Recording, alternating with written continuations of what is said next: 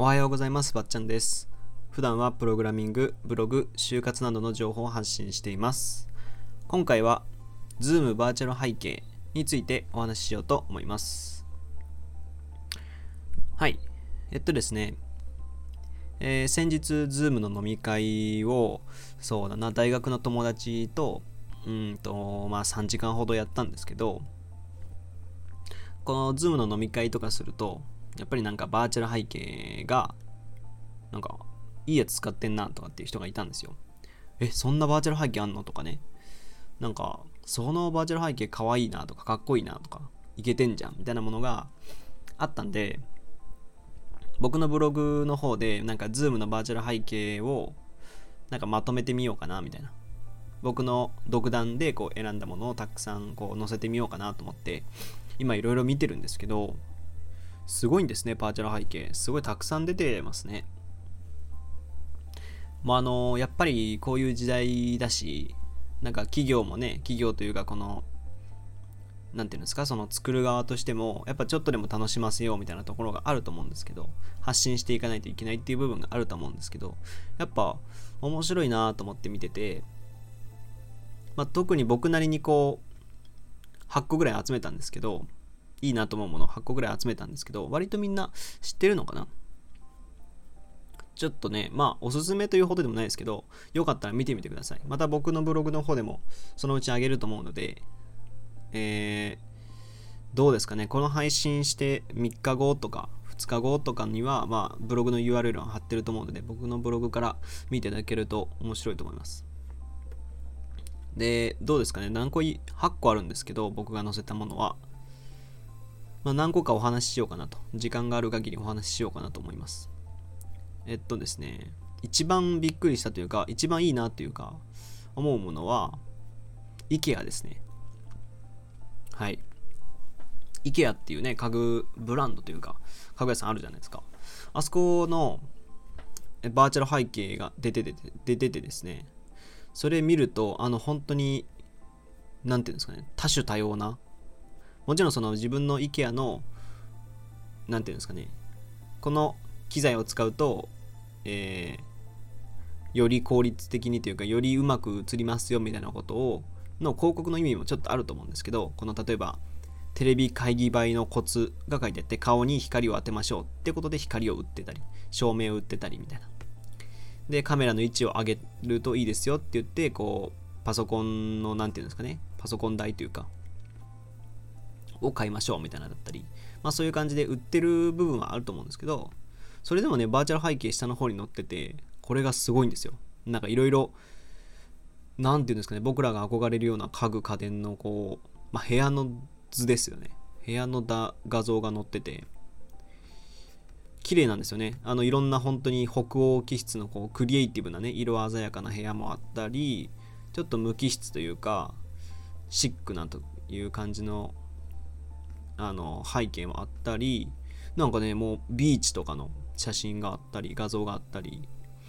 これはね、たくさん使えますよ。使えますよっていうか、普通に面白いですね、見てて。いや、さすが、あのー、なんていうのかな。さすが IKEA って感じですね。この、こういうレパートリー、家具家電のこう、なんていうんですかね、インテリアのレパートリーがある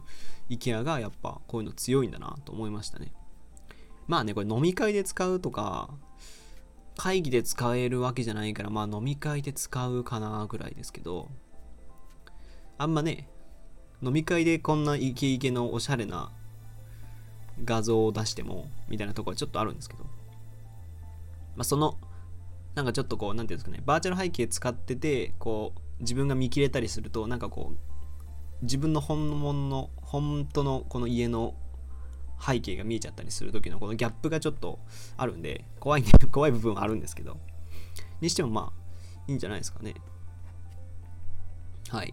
で2つ目はうーんどれがいいかな。ジブリですかね。ジブリ割と使ってる人多いかもしれないんですけど、スタジオジブリと壁紙ということで、えー、すごいたくさんそれぞれのね作品ごとにまとまってるっていうことなんですけど割とね僕そんなにジブリ見てないんですけど僕が見たやつだと、えー、ココリコ坂からとかねココリコ坂のこの学生団体がこう何ていうんですかね抗議してる写真とか「千と千尋」とかもねなんとなく見たことあります。天空の城ラピュタの最終場面みたいなところもあったり。あとポニョ可愛いですよ。すごいポニョポニョが可愛いです。やっぱポニョ可愛いですね。ポニョの軍勢がこうガーッといる。写真ですね。背景画像だったり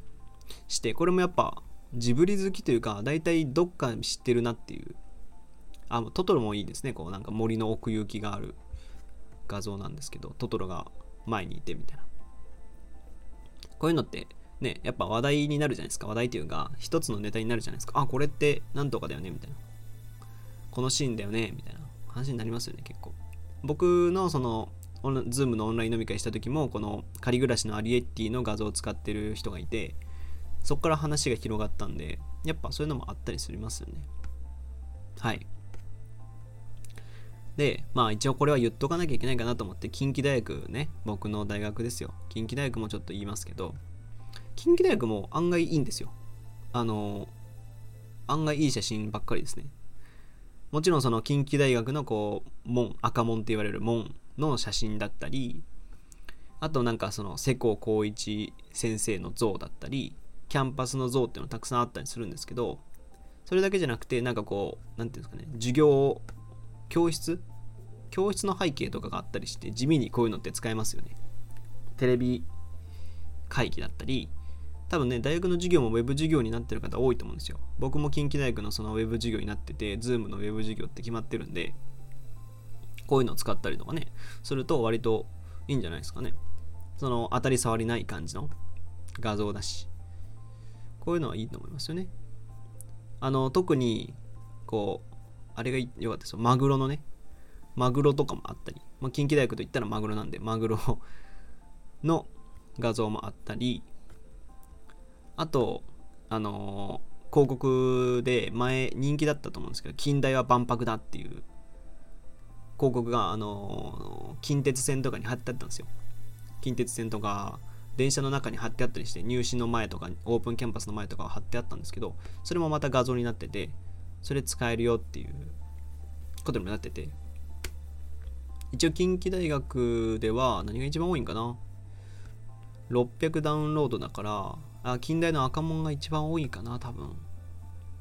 うんなんかそんな感じですね。近代の赤門が一番多いですねうんってなってますねうーんとあとまあそうあと1個ぐらい紹介しましょうか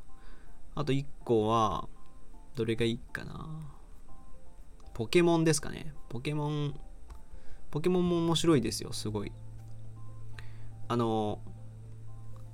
なんていうんですかね、ポケモンやっぱ遊び心ありますよね。画像自体がすごい可愛いし、ポップですごい可愛い。女性向きというか、うん、そんな感じですね。ポップで可愛くて、なんかね、ポケモンどこかなとか、地域推しのポケモンとかなんかそう遊び心が割とあってそれぞれにテーマになんか沿ったウェブ、んバーチャル背景がありますねあのこの前のえっとあのケントソードシールドかソードシールドのガラル地方のこのバーチャル背景だったりこれが一番可愛いんですけどポケモンシャツのその柄が背景になってるっていう。シャツポケモンシャツって結構柄あるんですけど僕もそれ見たことあったんですけどあんまりその実用的じゃないんですよ。可愛いんですけどそのじゃあ普通に着れるかっていうのはなかなか着れないようなちょっときつめのデザインが多いんですけどあのそれを画像にしてくれてバーチャル背景なんですごい可愛いんですよねうんそれが良かったりあとさっき言った地域別の推しポケモンなんかいろいろあるんですね。香川県、ヤドン、ヤドンが、あ、鳥取が3度。あ、そうか、砂漠だから3度だったり、そういう、なんか福島はラッキーなんですかね。うん、ラッキーだったり、